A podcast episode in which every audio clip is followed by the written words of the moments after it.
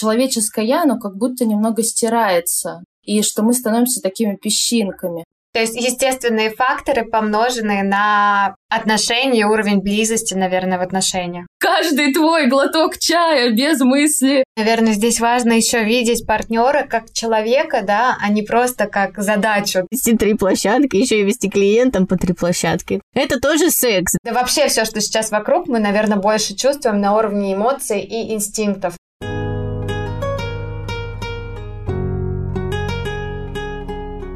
Привет, меня зовут Джу, и ты слушаешь подкаст «Сели поговорили». Я маркетолог, пиарщик, наставник экспертов, но гораздо важнее, что я мама, жена, дочка и просто человек. Человек, которому в один день стало очень сложно разобраться, что делать, чувствовать и как жить. Здесь не будет обсуждений, кто прав, кто виноват, никаких можно и нельзя. Только теплые напутствия о том, как помочь себе справиться. Привет, я Ксюша, предприниматель и основатель пиар-агентства. Сегодня мы снова решили сесть и поговорить о грустном, важном, деловом и не очень, с людьми и про людей. Сегодня мы сядем и поговорим с блогером, секс-коучем Сашей Корицей. Мы решили спросить Сашу о том, как изменилась ее жизнь и работа после блокировки соцсетей, а также обсудить вполне традиционные и естественные способы борьбы со стрессом.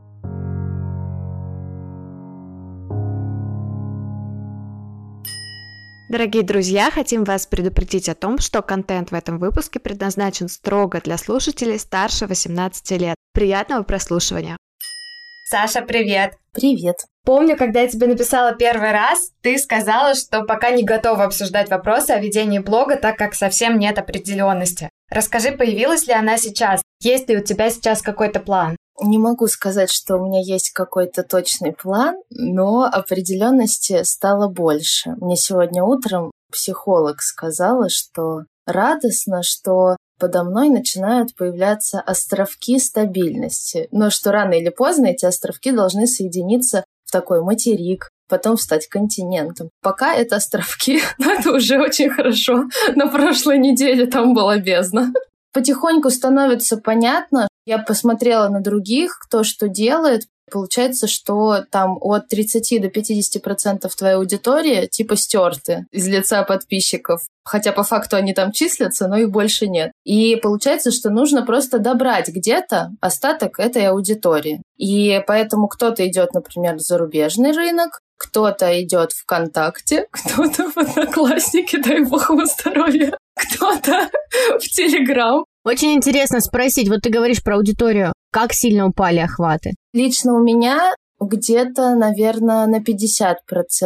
День ко дню по-разному. Иногда, ну, максимум падения это был 50. Это день, когда кому-то не лень, да, включать VPN. когда лень, да, охватывает, зависит от этого. Ну, слушай, это очень много, да? Обидно, потому что как будто половина твоих стараний ушли коту под хвост. Скажи мне, заинтересовало про островки стабильности, если это не секрет, то какие они у тебя, на что сейчас опираешься? Ну, что тогда мне казалось с этим, например, тем же Инстаграмом, что вообще непонятно, что с ним делать и смысл, есть ли вообще какой-то его вести. Все что-то, какая-то гонка, они там, кто-то рыдает, что Инстаграма больше нет. Кто-то говорит, быстрее, вы должны работать в четыре раза дольше сегодня, сию секунду. Каждый твой глоток чая без мысли о движении это минус 100 долларов с твоего счета. На это все ты начинаешь как-то подключаться. Но я просто потихоньку решила, что я посмотрю, как это будет, и что уже нет вот такого ощущения, что как-то все расплылось. Получается, что вот я искала, когда ответ на прошлой неделе, я поняла, что вот это время характерно тем, что человеческое «я», оно как будто немного стирается и что мы становимся такими песчинками. Я сначала об этом узнала, вот в те дни, когда мне прям совсем плохо было, а потом прошло несколько дней, и я поняла, что да, вот именно это я и чувствовала. И я просто вспомнила, что какая вообще у меня есть цель, вот чем я занималась до этого, к чему я шла. Вот этот островок, вот это и есть, наверное, он, что я понимаю, вот там, вот это мои ценности. Моя ценность — это не там деньги сегодня и сию секунду, а что я пришла до этого, до этого всего хаоса, поняла, что мой темп медленный. Значит, вот, я к нему возвращаюсь. Мне не обязательно сегодня переходить ВКонтакте, в Одноклассники и на зарубежный рынок. Я могу понаблюдать. И вот от этого мне стало спокойнее, что я пока не решила, что конкретно я буду делать. Но уже когда вот я успокоилась, мне, например, пришла очень интересная идея по поводу контента в Телеграме. Хотя я изначально, я не из тех, кто там мечтал всегда выйти на зарубежный рынок, и вот, наконец, появилась возможность. Мне абсолютно все устраивало в Инстаграме, и несколько площадок я тоже вести никогда не мечтала. Но когда получилось, что я как-то просто успокоилась, вот вспомнила, что вот это есть вот островок, это мои ценности. Я все равно могу продолжать то, что я делаю. И вот как бы следующий островок нужно сейчас потихоньку, вот находятся какие-то новые форматы, новые идеи, что еще я могу на каких площадках делать. Слушай, я заметила, что тяжелее всего пережили, да, вот эту всю встряску именно те, кто отождествлял себя социальной сетью, да, только там. Вот ты сейчас говоришь, что ты вспомнила, чем ты вообще занималась, вспомнила, к чему ты идешь, и это гораздо легче. Всем стало понятно, да, в этот момент, вот только сейчас кажется, что многим после этого всего, что нужно что-то выстраивать и держаться за что-то помимо социальных сетей, да, чего-то не онлайн, чего-то вот настоящего, и это очень круто. И не спешить тоже круто. Как ты говоришь, там, идеи пришли не сразу, но они пришли. Не поддаваться вот этой общей панике тоже вообще замечательно.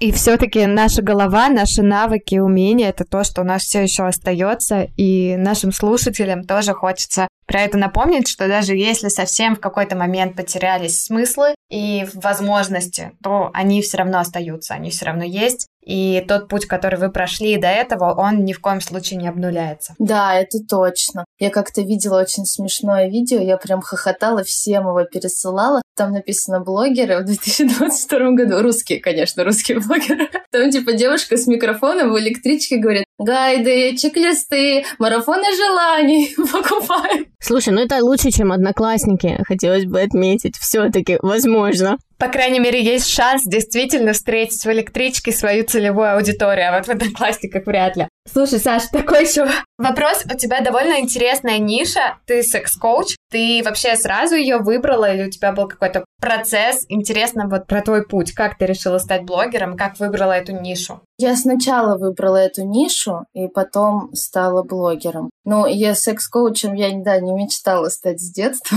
вряд ли это так. С детства я хотела актрисой быть. Я училась на актрису в институте, и потом я поняла, что это ну, мне не нравится, не мое, и стала искать, чем бы я еще хотела заниматься. И вот там э, сквозь э, слезы и страдания, что я всю жизнь ходила в музыкальную школу, у меня больше нет никаких интересов, я все-таки обнаружила, что я всегда увлекалась психологией, и вот как-то долгая отдельная история, но, в общем, так выбор мой пал на то, чтобы помогать людям решать их э, сложности в сексуальной жизни. Ну и секс для меня не только он про сложности, мне тоже очень нравится, что он, в принципе, про такое желание жить, про вдохновение. И то есть для меня он не только про сложности, как в том числе про вдохновение. Когда я пошла учиться на секс-коуча, нам там сказали, что ваши клиенты в социальных сетях, ведите. И я, собственно, послушала этот совет. Я знаю, что очень да, большая аудитория, там 50 тысяч человек, даже больше. Как долго ты ну, вот шла к этой цифре? Насколько активно ты это делала? Или аудитория как-то органически прирастала? Когда был коронавирус, я работала на тот момент в Центре сексуального образования, в СексРФ, я вела там тренинги. И еще со старой жизнью у меня оставалась работа в мюзикле, я пела. То есть вот эти две работы у меня были, и, соответственно, в коронавирус все это исчезло, все закрылось. Я вообще, на самом деле, очень давно хотела вести блог, но я стеснялась вести его себе. Мне казалось, что это неинтересно. Парадоксально, но про секс-то мне не показалось, что это как-то более стеснительно. В коронавирус я прям активировалась. В первый день вот этого заточения я посмотрела все там бесплатные лекции про ТикТок. Пошла на какой-то марафон, маркетинг, вот это все продвижение. Все вот это я стала с первого дня изучать, и ТикТок мне в основном принес подписчиков. Тогда еще я была одной из первых вообще, кто про секс там рассказывал. ТикТок принес большую часть моих подписчиков, которые у меня есть и были. Слушай, но они же остались в ТикТоке. Да, очень круто. Я не первый раз слышу, что из ТикТока приходят люди, но в ТикТоке тоже работать сложно. Видеоконтент — это такая трудоемкая работа на самом-то деле. Они же остались у тебя. Как, кстати, там, я просто не знаю, честно, не сижу в ТикТоке. Как там с охватами дела обстоят? Там все то же самое или тоже что-то поменялось? В ТикТоке сейчас у нас э, мы отрезаны от э, всего зарубежного ТикТока. В ленте есть только русские ролики. К сожалению, русским авторам нельзя выкладывать видео. Эта функция заблокирована. Но кто-то делает это как-то запретным путем, но, насколько я поняла, большинство крупных аккаунтов этого не делают, и они боятся, говорят, что блокируют за это аккаунты. Ну, а ТикТок, он не как Инстаграм. Если он блокирует, то там вообще ничего не можешь сделать. Все, это конец твоего аккаунта. Поэтому сейчас это сложно. Ну, у меня на самом деле с ТикТоком давно напряженные отношения, у него очень жестокая политика, там нельзя говорить секс и все прочие слова, связанные с сексом. Поэтому мне очень сложно туда делать видео. Я давно с ним воюю. Я не очень расстроилась, честно говоря, что его больше нет. Все равно запрещенным способом я вот не рискую выкладывать. Саша, приходи в подкасты, здесь можно говорить про секс. Прямо. Обо всем вообще. По поводу ТикТока, да, ну, хорошо, что аудитория там остается, и что, в принципе, будем надеяться, что это как-то рассосется проблема в ближайшее время, и можно будет вернуться контенту снова. Хотела сказать тебе еще про энергию жизни. Как ты сказала, да, что для тебя секс — это про энергию жизни, и на самом деле это то, чем как раз-таки пропитаны твой аккаунт, твои видео, они очень атмосферные, они очень такие жизнелюбивые. И я думаю, что нашим слушателям в том числе будет полезно сходить к тебе в гости и посмотреть немножечко от тебя, получить эту энергию. Поэтому, ребят, переходите по ссылке.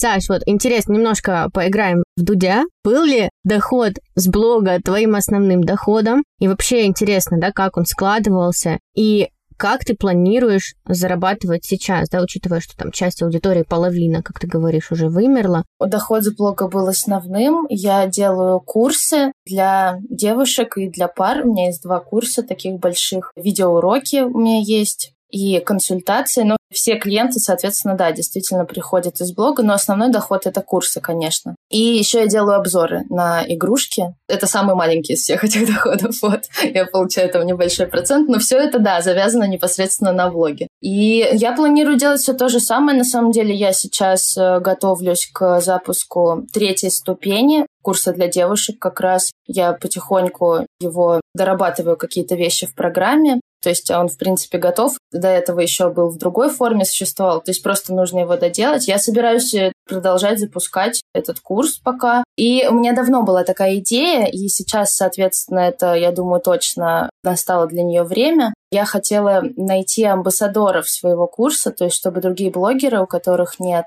своих курсов и которые ничего не продают, кроме рекламы, чтобы они стали амбассадорами, то есть делали вот в формате как раз прогревов, не просто рекламы, типа вот записывайтесь на три сторис, а именно в формате прогрева за, конечно, большой процент от прибыли, чтобы они, соответственно, рассказывали про курс и приглашали туда клиентов. Это у меня и так было в плане, только раньше это было скорее про такое масштабирование. Теперь, ну, надеюсь, тоже. надеюсь, тоже, но посмотрим, как получится. А площадку ты оставляешь ту же самую, как основную? Или ты будешь тестировать все-таки для запуска в Телеграм? Ну, я думаю, что да. Скорее всего, Телеграм и Инстаграм. Ну да, что вполне логично. На самом деле, Telegram, я уже так посмотрела, заходит не только текстовый контент. Конечно, аудитория такая читающая, но очень классно залетают видео. Вот видео с продублированным текстом я тоже вижу, прям набирают, и поэтому, если, в принципе, да, ты записывала их в ТикТок, тоже прикольный формат. Ну круто, еще ты сказала про курсы для парней. И меня вообще это прям удивило, потому что, знаешь, в моем понимании все онлайн-продукты — это вообще что-то для женщин. Расскажи, насколько аудитория вот мужская, да, вообще активно покупает, это прям интересно. У меня курс не для парней, а для пар, но парни туда, соответственно, тоже приходят. Ну и есть урок по кунилингусу, который тоже, соответственно, рассчитан как на девушек, так и на парней. И на самом деле, конечно, мужской аудитории меньше, тоже долго можно копаться в причинах. Может быть, мужчины считают, что они и так самые умные и прочее, прочее, прочее. Ну, и иногда им просто как бы стыдно, что как это я могу чего-то не знать. То есть они, может, внутри-то и считают, что не самые умные. Кто-то увидит, что он подписан, типа, а зачем, а что ты не гигант и так далее, и так далее.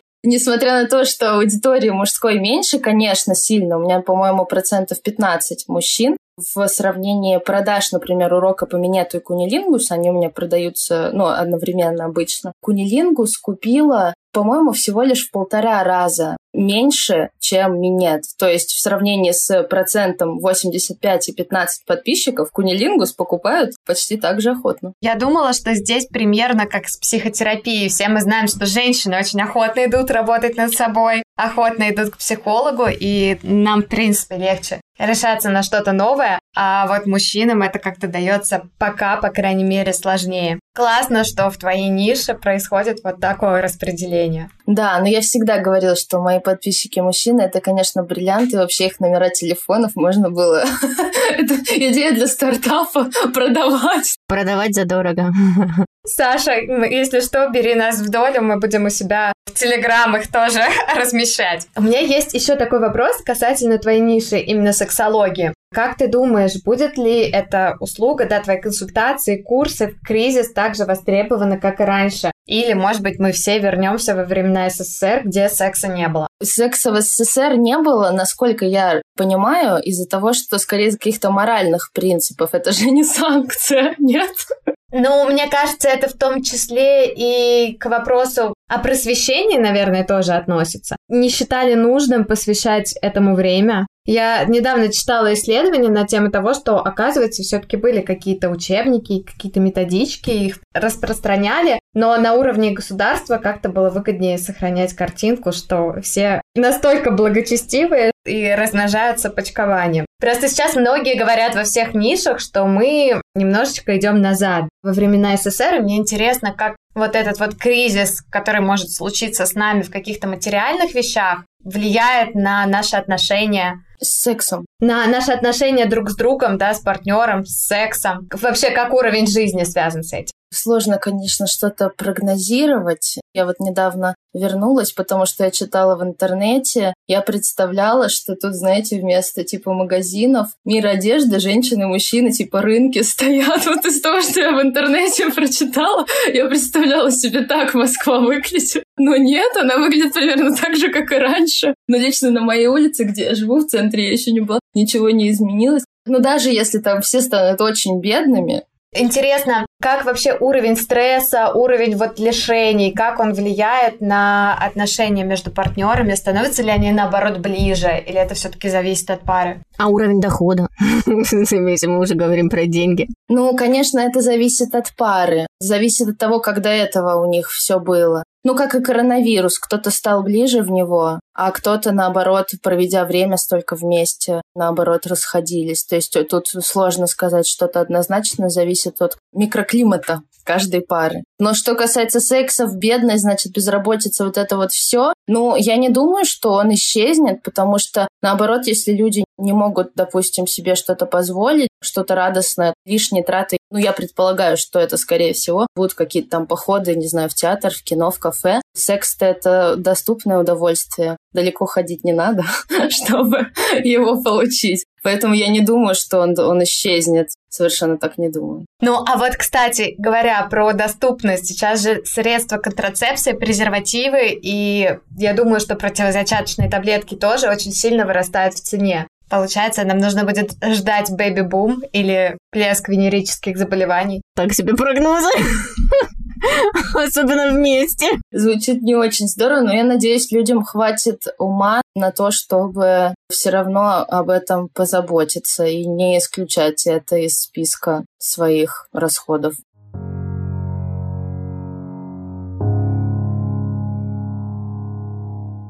Дорогие друзья, у меня для вас еще одна хорошая новость. Наш сегодняшний гость Саша Корица подарит одному из вас свою книгу. Книга называется «Уютный секс. Просто и легко о прекрасной части нашей жизни». Для того, чтобы поучаствовать в конкурсе, перейдите в телеграм-канал, ссылка есть в описании профиля. И советую поучаствовать, потому что слушателей у нас еще не так много, и шансы победить довольно высокие.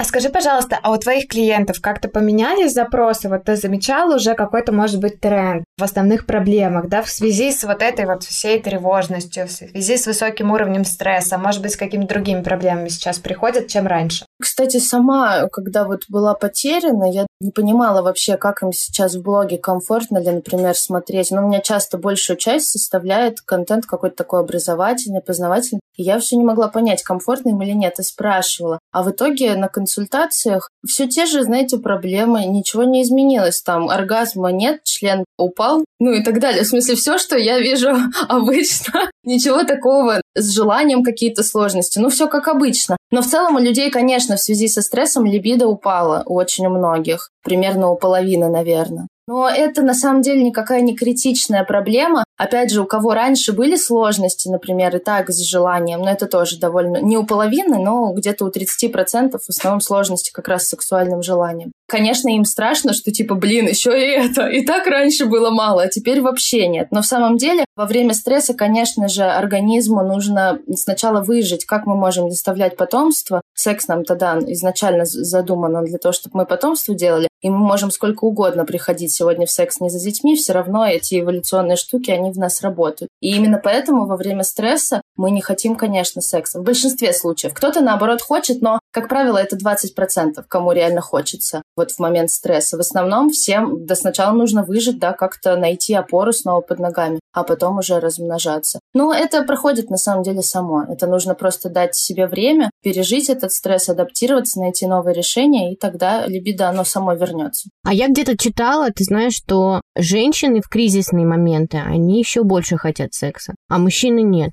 Или здесь нет гендерных разделений? Ну нет, думаю, вопрос каждого конкретного человека в большей степени, скорее, если какую-то вот такую логику, с кем это чаще случается, с кем реже, это, конечно, реже будут подвластны вот э, снижению либидо из-за стресса те, у кого высокая половая конституция, кто от природы хочет больше секса. Но, опять же, тут тоже нет стопроцентной гарантии. Есть те, кто с высокой конституцией, но сейчас не хотят секса все равно. А как определить, что у тебя высокая половая конституция? Есть какой-то набор параметров? Как определить, какая у тебя половая конституция? Там существует ряд критериев. Например, чем раньше у тебя начались месячные, тем, скорее всего, выше половая конституция. Чем раньше пришли вторичные признаки, это, это там вот волосы на теле, тем выше половая конституция. Тем, соответственно, позже ты вот повзрослел, пришло желание сексуальное в твою жизнь, например, там 16-18 лет, скорее всего, это будет низкая половая конституция. Чем раньше вот как раз-таки проснулось вот это сексуальное желание. То есть у мужчин не месячное, а первое семяизвержение, соответственно. Самое такое оптимальное, как определить, это просто ответить себе на вопрос, сколько секса в неделю я хочу. То есть э, один раз в день, каждый день секс. Ну, несколько раз в день. Это высокое. Несколько раз в неделю – это среднее. Один раз в неделю, один раз в месяц – это низкое.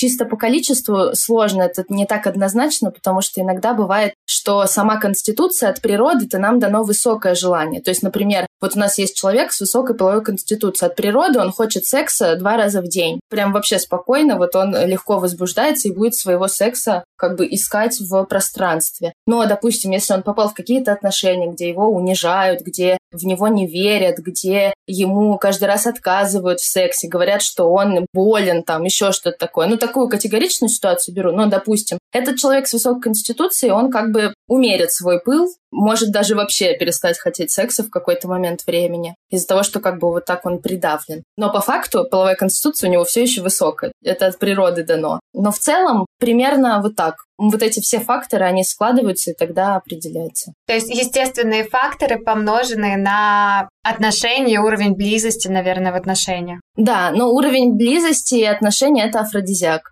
он любую конституцию повышает. Скажи, пожалуйста, раз уж мы пошли в теорию, насколько важно вообще совпадать с партнером в половой конституции? Бывает ли так, что у одного партнера она слабая, у другого высокая, и у них все хорошо? Бывает, что все хорошо, но честно говоря, довольно редко. По идее, классно бы находить себе партнера с примерно твоей половой конституцией, ну или хотя бы соседи, то есть высокая, средняя или средняя, низкая. То есть, конечно, мы подстроимся друг под друга. Но очень высокой и очень низкой найти взаимопонимание будет сложно. И подстава в том, что первое время отношений, скорее всего, люди не будут этого чувствовать, потому что первое время отношений — это у нас гормональный всплеск, и мы хотим больше секса, чем нам нужно на самом деле. И потом это через время только станет проявляться и выйдет наружу. Вообще некоторые сексологи считают, что это неизбежно развалит пару, но вот такой статистики на самом деле нет. Но это действительно сложно, потому что тут что сделать? Только договариваться, то есть мы встречаемся столько раз, сколько комфортно тому, кто хочет мало, потому что он не может себя насиловать и заставлять себя, и он хочет раз в неделю, это нереально. И как бы там он не обожал секс, не изучал свою чувствительность, погружался вот во все эти штуки, два раза в день это нереально для него. То есть мы встречаемся столько раз, кто хочет мало, а тот, кто хочет больше, он находит реализацию в каких-то других э, моментах, там, в спорте, в любимом деле, в творчестве, в мастурбации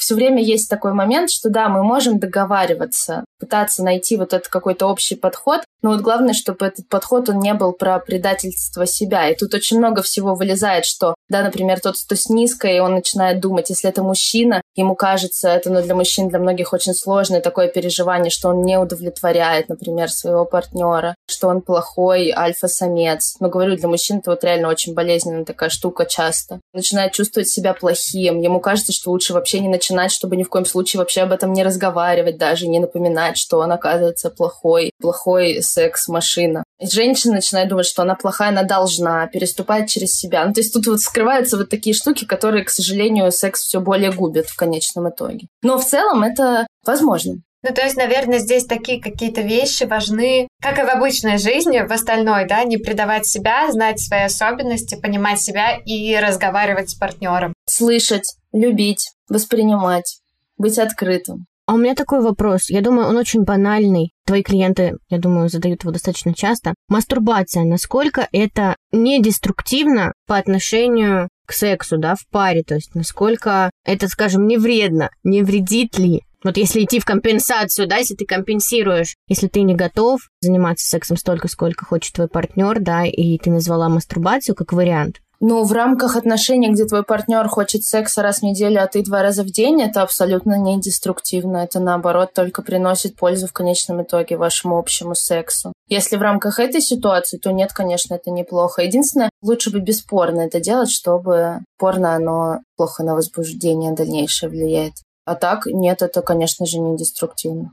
Но это если в этой ситуации. Любые другие, там нужно конкретно смотреть. По-разному бывает. Зацепила мысль, что вот этот высокий уровень возбуждения, его можно сублимировать в работу, да, в творчество, в спорт. Я всегда думала, откуда берутся вот такие прям лютые достигаторы, теперь я понимаю.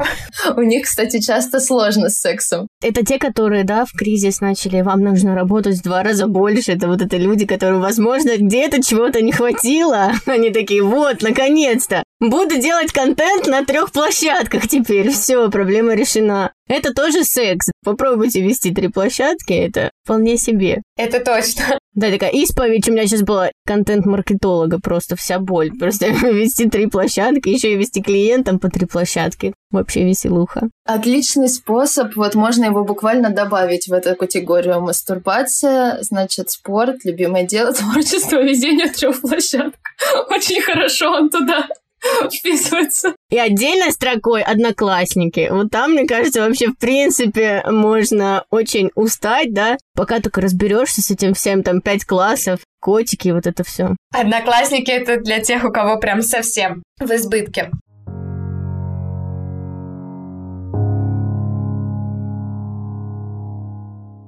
Саш, еще один вопрос. Такой, наверное, он больше не про секс, а вообще, в принципе, про отношения, про близость. Как мы помним по коронавирусу, да, мы об этом уже говорили, динамика проживания стресса в семье может быть очень разной. Кто-то сближается, кто-то, наоборот, отдаляется. И иногда, ну по крайней мере, у меня так, не получается друг друга поддержать словами. Лишний раз не хочется обсуждать происходящее, лишний раз не хочется вот в эти эмоции снова погружаться. И да вообще все, что сейчас вокруг, мы, наверное, больше чувствуем на уровне эмоций и инстинктов. Дай, пожалуйста, несколько советов нашим слушателям, как сейчас можно поддержать себя и партнера, и отношения, как сделать так, чтобы все-таки вот это вот влияние стресса на пару минимизировать. Начать нужно с себя.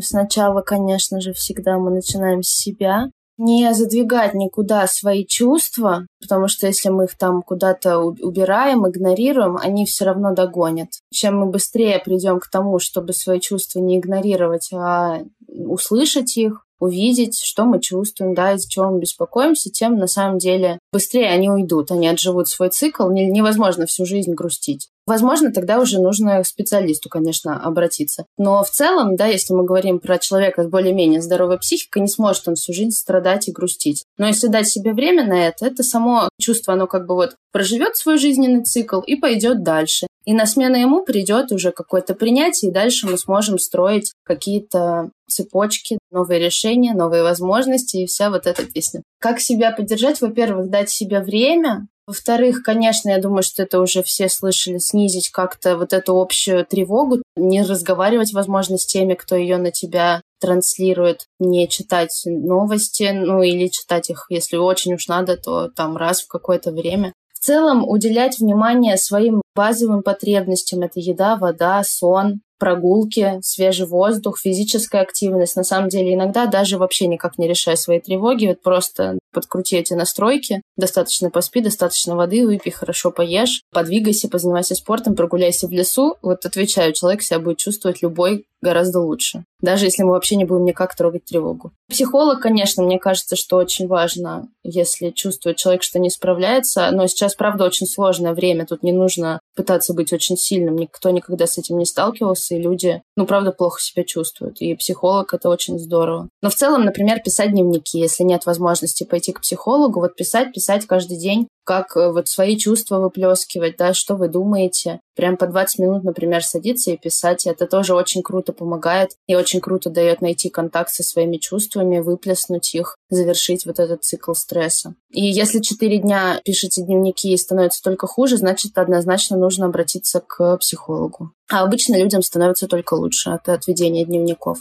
Например, вот так можно себя поддержать. Конечно, порадовать себя чем-то, не забывать вот в этом потоке тревог э, бесконечных, что все вокруг тревожатся, все паникуют. Мы и так сами слабые, конечно, мы этой тревогой заражаемся, даже если обычно мы этого не делали, потому что почва некая выбита из-под ног. Важно помнить также о хорошем, что хорошего сегодня со мной случилось. Купить себе любимое мороженое или красивые трусы. Помнить о своей жизни, о своих целях. Это очень помогает вспоминать о том, как ты жил. И потихоньку, может быть, не сразу, но маленькими шагами возвращаться к той цели. Или, может, поставить новую, если та не актуальна. И потихоньку к ней двигаться. А как поддержать партнера, тут вот очень важно, да, мы правда сейчас очень все вот так разрознены, это очень чувствуется, что все друг друга как-то раздражают, Тут важно, во-первых, конечно, поддержать партнера, не говорить ему не переживай, не грусти, потерпи. И вот эти все слова, они не поддерживают. Это просто нужно принять как данность. Они обесценивают чувства другого человека. Еще, конечно, не давать советы, если нас о них не попросили. Чаще всего человеку просто хочется на самом деле выговориться, и чтобы его просто внимательно выслушали. Потом бывают люди, которым очень хочется выговориться, но они считают, что они должны быть сильными, и что и так все вокруг ноют, типа еще я буду ныть. Ни в коем случае. Но на самом деле любая сила, она в слабости периодической в том числе, и такому человеку, например, будет классной поддержка, что ему сказать, что это нормально, что ты вот это чувствуешь, поделись, пожалуйста, не держи в себе. Мне хочется, чтобы ты чувствовал себя хорошо, это важно, чтобы ты поделился. Я никому не расскажу, что ты вот эти там три минуты или десять был слабым. Пожалуйста, поделись. Для кого-то будет помощью какое-то действие. Тогда можно у него спросить, да, что я могу для тебя сделать. Там, для кого-то может приготовить какую-то еду, потому что у него нет никаких сил вместе придумать какие-то новые идеи, альтернативно посмотреть под другим взглядом. Например, да, у человека работа, он потерял, допустим, не знает, что делать. Предложить ему как-то подумать вместе, помозговать над этим. Может быть, кому-то поможет отвлечение. Но тут вот это очень разное. То есть, например, тот, кто хочет выговориться, а ты ему предложишь, давай в караоке сходим, это его не поддержит. Тут, наверное, оптимально, потому что, правда, все вот очень разные. И вот именно, да, вот дело в том, что в разных этапах. В какой-то момент тебе хочется выговориться, а в какой-то ты уже не можешь сам с собой даже об этом вообще помнить и говорить. И как раз лучше подойдет вариант, чтобы тебе друг там, не знаю, анекдоты понаговаривал на той стороне провода. И тут, наверное, лучше всего спросить и перечислить вот эти варианты. Я хочу быть рядом с тобой, я хочу тебя поддержать. К слову, кому-то, да, достаточно просто, чтобы вы вместе подержались за руки молча вообще, без отвлечения, без обсуждений. Скажи, пожалуйста, что я могу для тебя сейчас сделать, что ты хочешь? Выговориться или прогуляться, или вообще отвлечься, не будем об этом разговаривать. Важно не судить по себе, как меня поддерживать, как мне сейчас нужно, а обязательно именно спросить у другого, как ему сейчас подходит, как бы ему хотелось. Ну, то есть, наверное, здесь важно еще видеть партнера как человека, да, а не просто как задачу мне нужно его там вытащить из тревоги, или мне нужно его спасти, не впадать вот в эти какие-то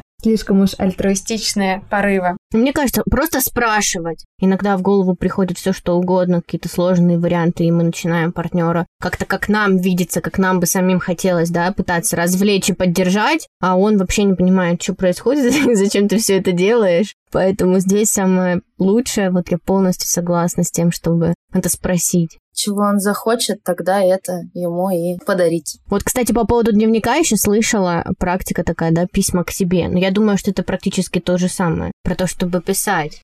Но я, кстати, сама еще не пробовала. Мне кажется, я просто так много пишу по работе, что я не могу добраться и написать что-то для себя, но обязательно после нашей встречи сегодняшней попробую это сделать. Это правда очень полезно. Я вот, кстати, начала писать дневник после, по-моему, того, как запретили нашу любимую соцсеть. И я решила, что раз я там не могу выражать свои чувства, ну так, в том объеме, в котором мне хочется, то буду делать это в дневнике. И правда помогает. Сначала ты не знаешь вообще, что там писать, потом пытаешься сформулировать какие-то там внятные конструкции, а потом через несколько страниц уже действительно знакомишься со своими чувствами. Поэтому советую. Ситуация «Дорогой дневник».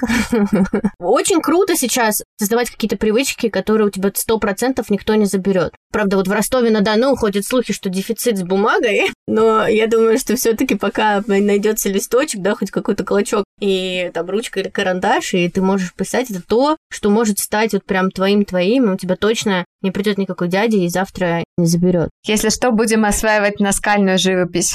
Как вариант. Да, кстати, я слышала о том еще, что если ты пишешь рукой, это намного лучше, нежели чем печатать, например, на компьютере, потому что нейронные связи подключаются, и совсем по-другому все это работает, как раз-таки за счет того, что пишешь рукой, получается войти в контакт со своими чувствами. Так и есть, это правда. Поэтому пишите рукой, пока есть бумага. В заметке не пишем пока.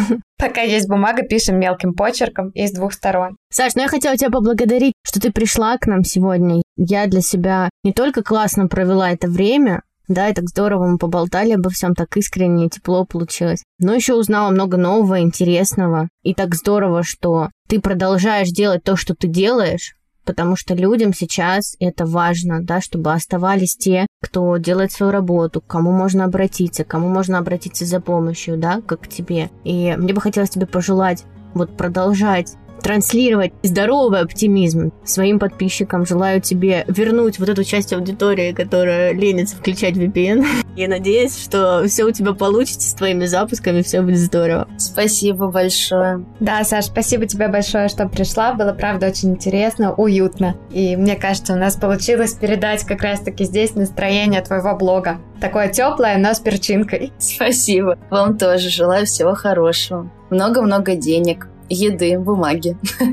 И секса, конечно. Мне кажется, это просто уни- универсальное поздравление на любой праздник. Я желаю вам много секса и денег. Но самое главное, да, чтобы секс, ну, так скажем, не задалбываться, пока зарабатываешь эти деньги, да, чтобы деньги приходили легко, а секс был вот для чего-то другого, для удовольствия.